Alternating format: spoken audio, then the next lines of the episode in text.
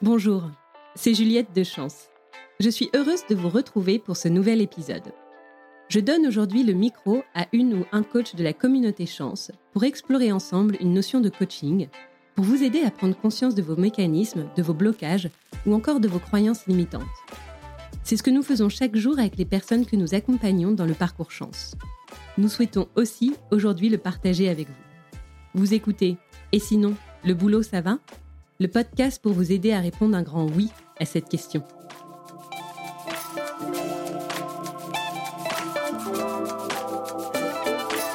Bonjour, je suis Sophie-Marie Gilbert Desvallons, coach partenaire chez Chance, et j'aimerais vous présenter ce qui touche à la passion, c'est-à-dire ce qui vous anime, et qui peut être relié au concept de l'ikigai. Tout d'abord, la passion, c'est quelque chose de rare, et que tout le monde ne trouve pas tout de suite. C'est-à-dire que certaines personnes n'ont pas forcément de passion dans leur travail ou dans leur métier, ni même peut-être dans leur vie euh, personnelle à côté. Moi, ce que j'aime bien définir comme passion, c'est ce qui allie à la fois ce que vous aimez et ce qui est euh, souvent qualifié comme une compétence, quelque chose que vous aimez faire ou que vous faites bien. Ça peut aussi euh, entraîner la notion de flow, c'est-à-dire ça peut être quelque chose qui, quand vous le faites, non seulement vous remplit d'énergie, mais fait que vous y prenez du plaisir et que le temps passe vite.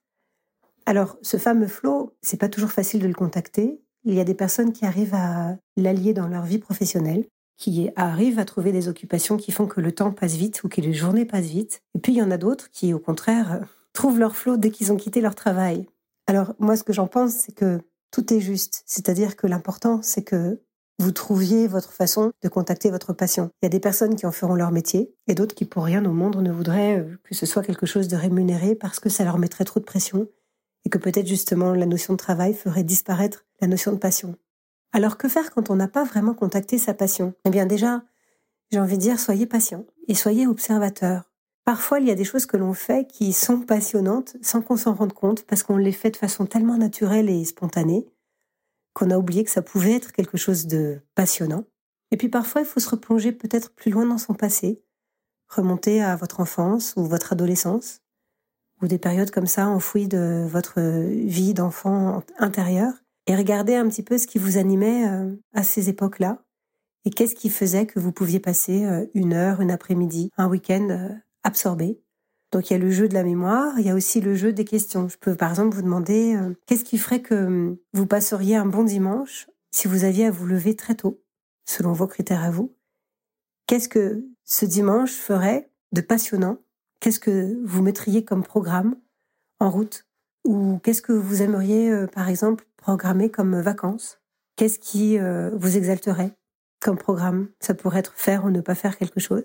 Regardez ce que font les autres aussi et ce qui parfois peut vous rendre envieux peut être un indicateur de quelque chose qui vous passionnerait. Et des fois, on a du mal à faire son coming out parce que des fois, on est passionné par quelque chose, mais dans les coulisses et on n'ose pas forcément en faire aveu ou en faire sa vocation.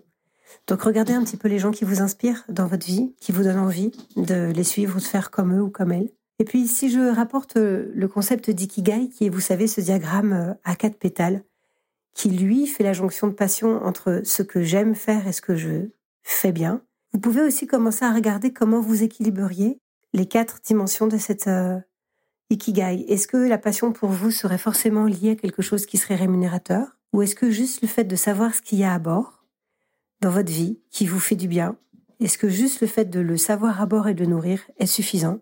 À vous de voir. En tout cas, je vous invite à remplir votre vie de tout ce qui vous fait du bien au maximum, que vous aimiez un peu, beaucoup ou passionnément, voire à la folie. Essayez de remplir votre vie de toutes ces petites choses ou ces grandes choses qui, effectivement, vous connectent à votre cœur. Parce qu'on parle bien de ça quand la passion est à bord, en général, le cœur va plus fort. Et puis, vous pouvez aussi essayer de répondre à différents critères. Par exemple, quels sont les types de personnalités qui vous passionnent, qui vous attirent? Quelles sont les ambiances, les environnements? Quels sont les lieux ou quelles sont les saveurs ou les plats? Quelles sont les odeurs? Quels sont les artistes? Quelles sont les œuvres? Bref, vous pouvez commencer à prendre une liste, à la remplir comme ça à la main levée. Et j'espère que plus vous pourrez la remplir, plus vous pourrez incorporer ça dans votre quotidien de plus en plus. Parce qu'en général, la vie, c'est ça, c'est remplir. Moi, j'aime bien faire l'analogie du frigo. C'est remplir votre quotidien de tout ce qui est de bon, en fait, pour vous. Un frigo, ça se nettoie et ça se, comment dire, remplit de choses qui nous sont agréables, pas forcément de choses qu'on nous a offert et qu'on n'apprécie pas ou de choses qui pourraient être périmées. Ça se remplit et ça se vide au fur et à mesure de nos envies. je vous invite à, à faire pareil avec votre vie de tous les jours. Je vous souhaite euh, beaucoup de passion ou de la passion douce et tranquille, comme euh, vous la préférez. Mais en tout cas, je vous souhaite une très belle aventure vers ce qui fait vibrer votre cœur.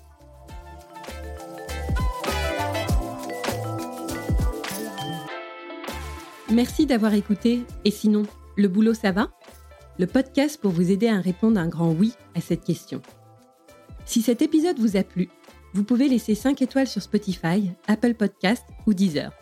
Cela ne semble rien, mais cela aide beaucoup à soutenir le podcast. Vous pouvez aussi m'écrire sur Instagram, chance-du-bas fr.